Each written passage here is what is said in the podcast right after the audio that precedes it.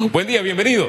Buenos días, Hugo, y buenos días a todos los televidentes y radioescuchas que nos sintonizan hoy. Oiga, usted opina usando el hashtag radiografía y, y, don José Ramón nos va a opinar sobre este tema. ¿Qué explicación tiene esto? De verdad que a un par de horas de que inicie el año escolar, algo tan importante, una herramienta tan importante como el PASEU, no lo tengan en línea, tengan a la gente corriendo de aquí, corriendo de allá, nadie le explica claramente o le dan explicaciones para enredarlos más. De, de verdad, hábleme un poquito de ese tema. Mira, Hugo, eh, realmente resulta muy frustrante cuando uno lee noticias como esta o se entera de noticias como esta, porque este país, si algo eh, tiene, son recursos para poder apoyar a las personas más necesitadas. Y cuando uno ve semanas antes de que hemos eh, pedido dinero para poder cubrir el déficit presupuestal del año 2023, y cuando uno sabe perfectamente bien el uso que se le ha dado a ese dinero, principalmente en un aumento del gasto, un aumento en la planilla. Eh, hemos tenido poca inversión en este quinquenio y días antes del inicio de las, del periodo escolar nos encontramos con una situación como esta. Realmente lo que es es muy frustrante, genera mucha frustración. ¿Y cómo uno le explica eso al panameño? ¿Cómo uno le explica eso al padre de familia? ¿Cómo uno le explica eso al estudiante? Y definitivamente que cuando se trata de salud, siempre debe ser un tema eh, prioritario, porque es el futuro de nuestra juventud, es el futuro del país. Y si nosotros no podemos garantizarle los recursos a esos jóvenes, entonces estamos condenando eh, el futuro de nuestra nación, el futuro de todos nosotros y de nuestros panameños. Fíjense que eh, eso es un detalle nada más, pero hace un rato hablábamos de logística, de, del futuro de Panamá, del sector portuario, el sector marítimo, logístico, en fin, y hablábamos de educación. Y, mientras escuchaba la respuesta, yo sonreía un poco, porque en este país, aunque usted no lo crea, aquí había un periódico en francés. Y había gente que hablaba francés en este país, había un mercado francés. Con, eso no quiero decir que nuestra seguridad está al nivel de Francia, como dice un candidato por ahí. Pero en este país también había periódicos en inglés, había periódicos bilingües, o sea, eran algunos en inglés nada más, y otros en inglés y en español. Y ahora tenemos una lucha a propósito de educación porque el sector marítimo, el sector logístico y muchos otros para desarrollarse necesita, requiere que usted sepa más de un idioma. Y esto ha sido cuesta arriba. Gobierno tras gobierno, planes, planes, que no terminan, o, allí más o menos, y no continúan. Y al final, lo que tenemos como resultado, se sigue hablando español más o menos. Ni siquiera es que hablamos correctamente eh, eh, el español. Por eso el tema de los retos de educación eh, eh, a propósito, para enlazarlo al tema que usted trae, creo que es importante. Bueno, probablemente lo que hemos visto, Hugo, en, los últimas, en las últimas décadas es que Panamá ha liderado el crecimiento económico, pero sí ha tenido un rezago en indicadores sociales. Y el crecimiento no ha llegado para todos. Es por ello que en los próximos cinco o los próximos diez años, de hecho, el enfoque de Panamá tiene que ser mantener el crecimiento económico, pero atendiendo también la situación social que tiene el país en materia de educación, en materia de salud en materia de servicios básicos, pero también todo lo que está relacionado al fortalecimiento institucional. Pero en este caso venimos a hablar de nuestras ferias, venimos a hablar de Expo Comer, Expo Logística Panamá, Expo Turismo y Expo Franquicia que estaremos celebrando el próximo 5 de marzo, del 5 al 7 de marzo. Pero, pero bajo un solo techo, el Panama Convention Center de Es que eh, los temas no están divorciados. La gente que viene a estas exposiciones, estas ferias, por lo general usted también necesita que se hable más de un solo idioma, por eso están ligados el uno y el otro, ¿no? Parece mentira, un país tan pequeño con grandes retos que pueden ser enfrentados, pero precisamente hablábamos de que la reactivación económica, generación de empleos, encuentra una ventana de oportunidad en estas exposiciones. Hablemos entonces de las exposiciones de esta feria, cuándo serán y qué expectativas podemos tener de cada una de ellas. Sí, mira, nosotros ya el próximo martes estaremos en el acto inaugural de Expocomer, en donde estaremos recibiendo a empresarios de más de 30 países que estarán exponiendo sus productos y servicios en tres categorías principales. La primera categoría, alimentos, bebidas y productos agropecuarios. La segunda categoría, ropa, textiles y accesorios. Y la tercera categoría, tecnología y electrónica. Sumado a, estas, a este encuentro de, productos y empresarios eh, y también de visitantes y compradores, tendremos Expo Logística Panamá. En Expo Logística estaremos presentando eh, los distintos clusters que tiene o grupos o subsectores que tiene este sector de logística, como lo es el transporte marítimo, aéreo, terrestre, como lo es los servicios logísticos y también toda la tecnología relacionada y nuevas, digamos, eh, herramientas que tiene este sector. Y adicional, también tendremos a Expo Turismo, que estará ocupando el espacio principal del Centro de Convenciones de Amador, en toda la entrada en el atrio y la manera como hemos organizado en esta ocasión Expo Turismo es dándole la prioridad o dándole, digamos, realzando lo que son los destinos prioritarios que tiene nuestro país. En el Plan Maestro de Turismo Sostenible 2020-2025 se definieron ocho destinos prioritarios, destinos prioritarios como Bocas del Toro, Boquete y Tierras Altas, Zona y Catalina, y bueno, y también incluye Coiba lo que es Riviera Pacífica, Colón, San Lorenzo, Panamá, etcétera. Estarán todos estos destinos eh, debidamente representados por las empresas y los servicios que se ofrecen en cada una de estas empresas. ¿Qué expectativa tienen en cuanto al volumen de negocios este año teniendo estas tres exposiciones juntas, estas tres ferias juntas? Mira, en el caso de Expocomer se han registrado eh, transacciones en las últimas ferias entre 130 y 150 millones durante el día de la feria, los días de la feria, pero posteriormente se sigue generando eh, negocio por esos contactos que se realizan durante la feria.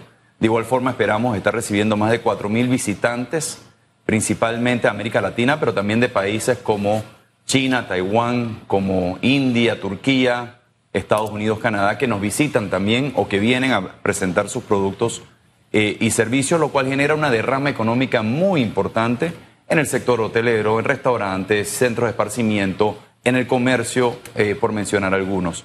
Y esos mismos visitantes posteriormente se quedan, algunos de ellos haciendo turismo interno, eh, se van probablemente buscando sol y playa, buscando montaña o buscando de repente algún tipo de excursión o aventura. Así que realmente nos sentimos muy contentos de poder recibir a todos estos visitantes y a todos los panameños que nos visitan eh, todos los años en esta feria que en esta ocasión cumple 40 años Expo Comer. 40 años cumple Expo Comer, pero la historia de Panamá ha estado ligada a la feria, desde la feria de Portobelo y las diferentes versiones que hemos tenido de encuentros de este tipo en Panamá, y no solamente en Panamá, sino también en Chiriquí, por algo se llamaba el Valle de la Luna, era un lugar de encuentro, Panamá es un punto, un punto de encuentro, pero, ¿sabe? Mientras hablaba de, turismo y de lo, del plan maestro y todo lo demás, vino a mi memoria una, no sé, voy a llamarlo al azar, años dorados del turismo, eh, que fue de la época entre el salto entre Martín y el señor Martinelli, ahí en esos años, abarcando prácticamente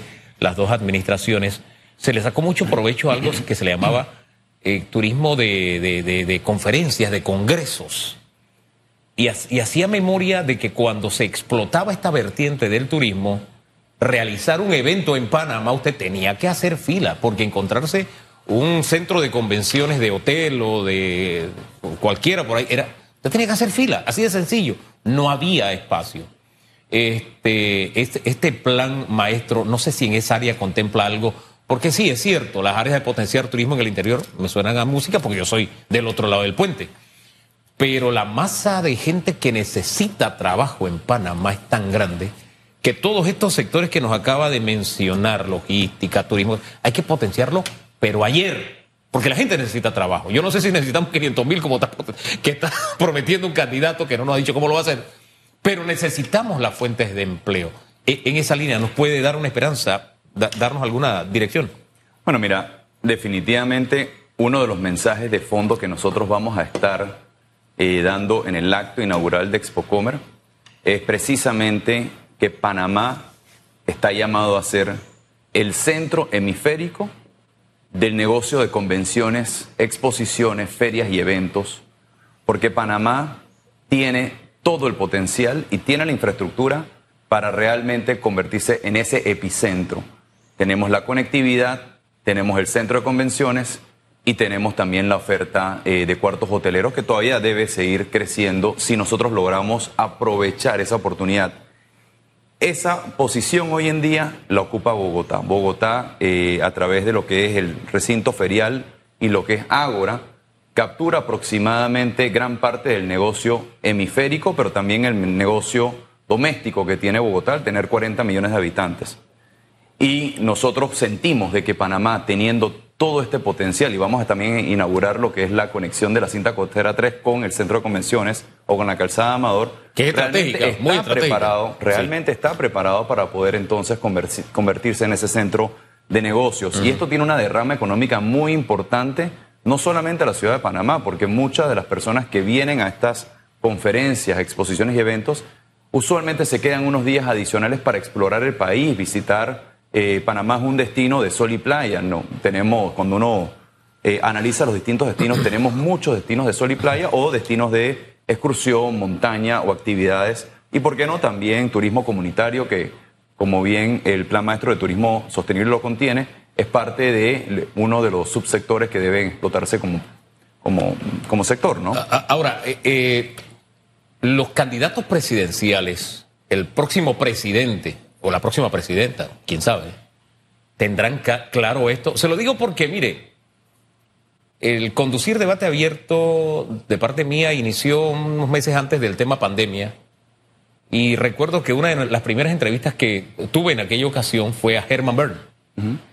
Y un hombre que sabe cómo generar empleos, que sabe hacer negocios. Y decía, mira, con el turismo rapidito recuperamos la economía, pero el turismo, digamos que fue un área que Panamá mantuvo en pausa. Digamos que no necesariamente la administración actual tuvo la claridad de otros países que buscaron la forma de que el turismo no, no parara. Caso República Dominicana, que buscaron los mecanismos para que a pesar de lo que está viviendo el mundo, el turismo siguiera significando lo que le significa a su economía.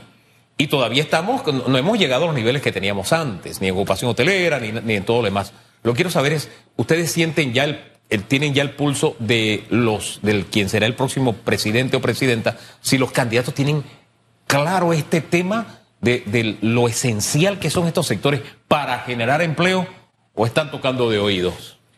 Mira, yo he escuchado eh, a los candidatos hablar sobre turismo y he escuchado también a líderes políticos hablar de que turismo está llamado a ser, eh, digamos, el motor principal de la economía, el que podría recuperar el empleo y recuperar, digamos, los ingresos que se van a perder, se van a perder producto o se están perdiendo producto del cierre de la mina. Sin embargo, no he escuchado a ninguno hablar en el cómo. ¿Cómo vamos nosotros a realmente potenciar a nuestro turismo? Y si bien existen planes, cuando nosotros analizamos la situación de, eh, del turismo en Panamá, el principal problema son la falta de servicios básicos como disposición de desechos, sanidad básica, agua y electricidad de calidad y constante. Con eso, ya nosotros podemos empezar a hablar de abrir algunos destinos turísticos. Y adicional a eso se suma conectividad, porque hay destinos como Bocas del Toro, destinos como Chiriquí y destinos como lo que es Soná y esas áreas que requiere tener una mejor conectividad, porque el turista no le gusta desplazarse cuando llega a un lugar más de dos, máximo tres horas. Entonces, uno tiene que, cuando desarrolla el turismo en el país, uno tiene que tener esos elementos básicos. Nosotros hemos querido por muchos años tratar de poner, primero, una campaña y que varía cada cinco años. Gracias a Promtour ya pareciera que tenemos una sola campaña. Finalmente, Panamá vive por más. Pero hemos querido poner primero la promoción y no le estamos dedicando eh, al desarrollo propio del destino. Sumado a eso, hay que desarrollar, tenemos, pero hay que desarrollar más producto turístico, más oferta de alojamiento turístico. Cuando uno se pone a analizar, el 60% de el- los sitios de alojamiento están ubicados en la ciudad de Así Panamá. El segundo, en la segunda área con mayor eh, sitios de alojamiento es Coclé, seguido por el área de Chiriquí, que son aproximadamente, cuando uno suma todo, uno suma hoteles, sitios de alojamiento, Airbnb y hostales, con suerte llegamos a 5.000 habitaciones, está por el orden entre 3.000 a 4.000 habitaciones. Eso todavía hay que seguirlo creciendo, pero nuevamente, hay la- lo primero es lo primero, como dice un libro. sí, señor. Y lo primero es tener las condiciones básicas para poder desarrollar un destino. Y esas condiciones básicas son las que te acabo de mencionar, que son infraestructura de servicios básicos. Por eso es importante el cómo, no que te prometan, no, pues yo te voy a bajar las estrellas. Pero, ¿cómo me las vas a bajar? Y usted va, ahí se va a dar cuenta que en, en un debate o en lo que sea, muchos ahí, ahí la puerca va a torcer el rabo, porque sí, suena bonito, pero el cómo es importante. Volvamos a las exposiciones. Generación de empleo también es importante durante las exposiciones porque la derrama económica de este tipo de actividades sí, se mira a futuro por los negocios que se pueden desarrollar, las alianzas y demás. Pero mientras las desarrollamos, la derrama y la generación de económica, la generación de empleo también está allí, está, está vigente. Háblenos de eso.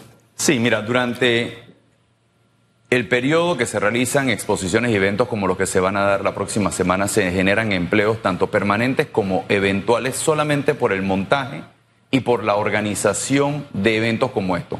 De ahí la importancia de que Panamá siga ubicándose y siga eh, fortaleciendo su ubicación como centro de convenciones y eventos hemisférico, porque eso generaría una cantidad importante de plazas de empleo, tanto permanentes como eventuales.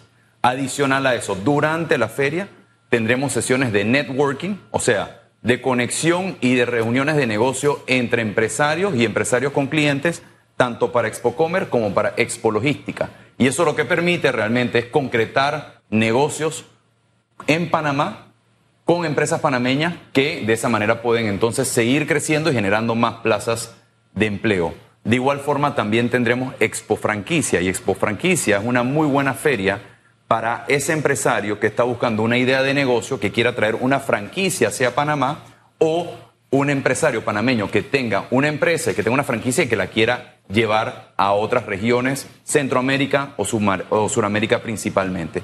Eso es una gran oportunidad también para generar plazas de empleo, para generar economía. Y me gusta también nuevamente sumar el tema de turismo, porque realmente el turismo tiene la oportunidad de generar, el turismo tiene un efecto multiplicador importante, tiene la oportunidad de poder generar eh, riqueza, prosperidad y empleo a nivel nacional y tiene una derrama económica importante. Entonces, Expo Turismo para mí es una gran vitrina el de, la oferta turística que tiene Panamá por la manera como lo hemos organizado a través de los destinos prioritarios. Así que, Hugo, creo que la próxima semana tendremos eh, una vitrina de lo que es Panamá, de comercio, de logística y de turismo. Y será una vitrina donde seguro también van a estar los candidatos presidenciales, ¿no? Ahí va a estar, ¿quién va a inaugurar el evento? ¿El presidente de la República? El presidente de la República ha confirmado su eh, participación en el acto inaugural tendremos un, un expositor que estará dando un mensaje también muy importante. Eh, ese, lo estaremos, ese, lo estaremos, anunciando un día ah. antes, como ya es tradición, así que no puedo, pero más Pensé o menos... que nos iba a adelantar algo. Bueno, el pero ya te he adelantado un poco cuál va a ser el mensaje. ok, bien, ok. Eh, hablemos también de algo que se me quedó de la entrevista anterior. A propósito del cómo. Es que al final todo se relaciona con la política en este momento, ¿no? Nos decía la Cámara Marítima que, digamos, ya ellos han hecho la tarea. Y es como si le hicieran la batería al próximo gobernante. Y aquí está el plan. Así es. Así de sencillo. Y en esa, en esa misma línea, la Cámara de Comercio, CONEP ha hecho lo suyo, cada uno ha hecho lo suyo con, con los candidatos presidenciales. Y muchos de estos temas que se van a abordar y que ahora se ven en estas tres ferias ya han sido tocados en la Cámara de Comercio. Es importante porque de alguna forma hay vasos comunicantes, ¿no? La continuidad. Y el hecho de que si tú no sabes el cómo, aquí está la tarea hecha. Ese detalle es importante. Mira, es muy importante hacer un diagnóstico, actualizar el diagnóstico, entender dónde se encuentra el país, porque no podemos decir que no se ha hecho nada. Por supuesto que se ha avanzado en materia, y en este caso, eh, materia logística, que es la, la presentación que se hizo a través de la Cámara Marítima eh, de Panamá. De hecho, existe un documento muy importante que es la Estrategia Logística Nacional 2030, que fue producto de un trabajo de distintos sectores, tanto público como privado, pero también en el privado, eh, distintos subsectores que están compuestos en la parte eh, logística. Y ahí es donde están las acciones que tenemos que realizar para los próximos años. Tristemente, durante los últimos años no se ha podido avanzar mucho en la agenda por las razones que sea. Pero ahí está el vehículo y el documento de la Cámara Marítima de Panamá. Es muy importante para poder seguir reforzando ese mensaje de que en la estrategia logística nacional es la hoja de ruta. En el caso de la Cámara de Comercio, como bien comentabas, nosotros eh, tenemos el documento Agenda País, que se estará presentando en pocas semanas. Nosotros, Agenda País, realizamos eh, cinco foros y posteriormente incluimos un sexto foro. Esos foros fueron destinados al tema de educación, al tema de servicios básicos, al tema de la institucionalidad, el tema del empleo eh, y adicional a eso la parte de gestión de recursos naturales. Hubo uno de Eh, seguridad, ¿no? Hubo uno de seguridad, ¿no? El de seguridad estuvo metido en lo de institucionalidad. Institucionalidad, ok, bien. Institucionalidad transparente, eficiente y Eh, participativa. exacto, sí. Y posteriormente incluimos un sexto foro que fue desarrollo social. Ajá. Ya el documento está en proceso de revisión final para presentárselo al país. Eh, próximamente creo que la presentación será a mediados, en la tercera semana del mes de marzo. Esta sinergia entre sociedad civil y políticos para que podamos sacar el provecho que se busca a través de ferias, exposiciones como estas, ¿usted siente que se está logrando? Recordemos que venimos de administraciones donde hubo una que decía, yo no necesito co- cogobernar con nadie, entonces hizo un lado a, a la sociedad civil, al sector privado y demás. Hubo, vino después otra administración en que la comunicación medio que fluyó y de pronto se trancó nuevamente nos ha demostrado la experiencia que se necesita ese entendimiento porque el país es de todos. Eh, ¿Usted siente que los políticos, por lo menos la oferta electoral que hay, sin hablar de ninguna particularidad, tienen clara que se necesita esa sinergia porque estamos pagando caro el divorcio de, que los gobernantes viven en su multiverso y los gobernados vivimos en un multiverso distinto, en dos realidades diferentes? Mira, eh, tengo que decir que lastimosamente no. Creo que eh, algunos gobernantes lo han hecho parcialmente, pero tristemente cada vez que llega un nuevo equipo de gobierno al poder, eh, lo primero es, digamos, darle espacio y oportunidad a su partido político o a aquellos que los acompañaron a lograr ese gobierno. Y lo comento porque yo no recuerdo a mis 46 años haber visto un gobierno de concertación, un gobierno de realmente traer a las mejores personas, tanto políticos como de sociedad civil o como empresarios y trabajadores, a poder tomar todos los temas nacionales y poder ejecutar los planes, pero como bien tú comentaste, tomando en cuenta que el país es de todos. No, lo que hemos visto, tristemente, es que llega un grupo y gobierna ese grupo y ellos dirán, bueno, yo hice el trabajo de ganar las elecciones y este fue el equipo que me acompañó, ellos son los que tienen que gobernar conmigo. Pero realmente lo que hemos visto es que muchas veces la agenda la dictan intereses políticos o otros intereses y no necesariamente el interés nacional, que es lo que debe siempre estar por encima de todo. ¿El país soporta que continuemos en esa dirección? Indudablemente no. Nosotros tenemos eh, muchas tareas pendientes por eh, completar o por iniciar o ejecutar. Los planes están ahí.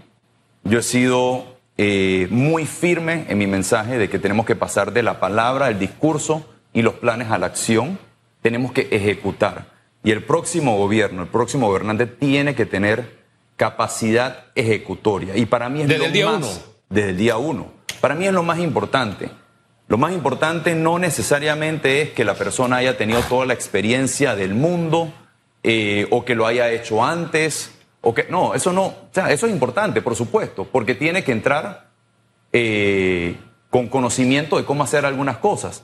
Pero para mí lo más importante es que tenga capacidad de ejecución. Si no tiene capacidad de ejecución, puede tener la, la experiencia y puede tener todo, pero si no sabe cómo hacerlo y qué va a hacer, entonces vamos a entrar en un proceso Sí. en donde pasarán meses o probablemente años y no vamos a ver ningún cambio y la ciudadanía, los panameños, todos nosotros no aguantamos que estos problemas no se resuelvan. Problemas tan necesarios, eh, Hugo, como recoger la basura. Problemas tan necesarios como dotar de agua 24 horas áreas que eh, por muchos años han sido eh, afectadas por, por la falta de insumos básicos. Hombre, mire, con problemas que, a propósito del turismo, a mí me apena como panameño ver como los turistas en San Francisco, porque ahí hay muchas ofertas de, de- de hoteles, bueno, se mueven por ese sector, cómo tienen que disputarle la calle a los autos, porque no hay una autoridad local que por fin nos regale una ciudad que sea amable, que cumpla con la función de, oye, el estacionamiento es allá y si no hay espacio, crear oportunidades para que se establezcan nuevos estacionamientos, en fin, buscar salidas para que la gente, y me, me da pena, y no solamente eso, sino que tenga también que estar conviviendo el turista, porque es mi casa, es como si alguien fuera a mi casa y, la encontrara sucia, es lo mismo lo que pasa con el país, se encuentra en la ciudad sucia y, y lo que siento es que en el tema de seguridad, en el tema de recolección de basura y otros más, con un poquito de, de, voluntad de servicio, de estar claro de que es un servicio el que damos, yo creo que ahí esta, esta ciudad y este país cambiaría si diéramos ese paso ahí no traje el anillo hoy. Mira que uno se siente incompleto. Mira, Oiga, y además, además le quiero sumar para un comentario final, aunque ya se nos acabó el tiempo, es que además del tema experiencia, del saber cómo hacer lo que se promete, le quiero dejar sobre el tapete y conocer su opinión. La capacidad de concertar y entender, porque son ocho ofertas electorales. Aquí existe la posibilidad de que alguien llegue a la presidencia con el 20%, 25% de los votos. Entonces esa capacidad de entenderse con un país tan variopindo como es Panamá, esa, esa capacidad también tiene que vérsela a usted al candidato, porque va a tener que entenderse con sectores que piensan diferente, que actúan diferente pero que convive en el mismo país. Esa capacidad también es importante para que no sigamos con gobiernos que viven en, una realidad distinta a la de los gobernados, ¿no le parece? Precisamente por eso comentaba anteriormente que se requiere que nos unamos todos los panameños y es muy probable que el próximo gobierno tendrá que hacer un gobierno de concertación nacional. Si el próximo presidente, y coincido contigo, probablemente tendremos un presidente que termine con menos del 30% de los votos emitidos piensa gobernar con su partido exclusivamente o con los partidos de su alianza o simplemente con quien él considera que debe acompañarlo, va a tener una gran resistencia porque el resto de las fuerzas políticas del país no se van a sentir representadas. Entonces, por eso es muy importante que logremos esos consensos, que tengamos dentro del equipo de gobierno a las mejores personas, vengan de la fuerza política de la sociedad civil o de grupos empresariales o de trabajadores de donde tengan que venir. Y adicional a eso, Hugo, tiene que construir confianza desde el día uno. Y esa confianza se construye con acciones concretas, inmediatas, para que entonces la ciudadanía diga, yo no voté por ese señor, pero ¿sabes algo?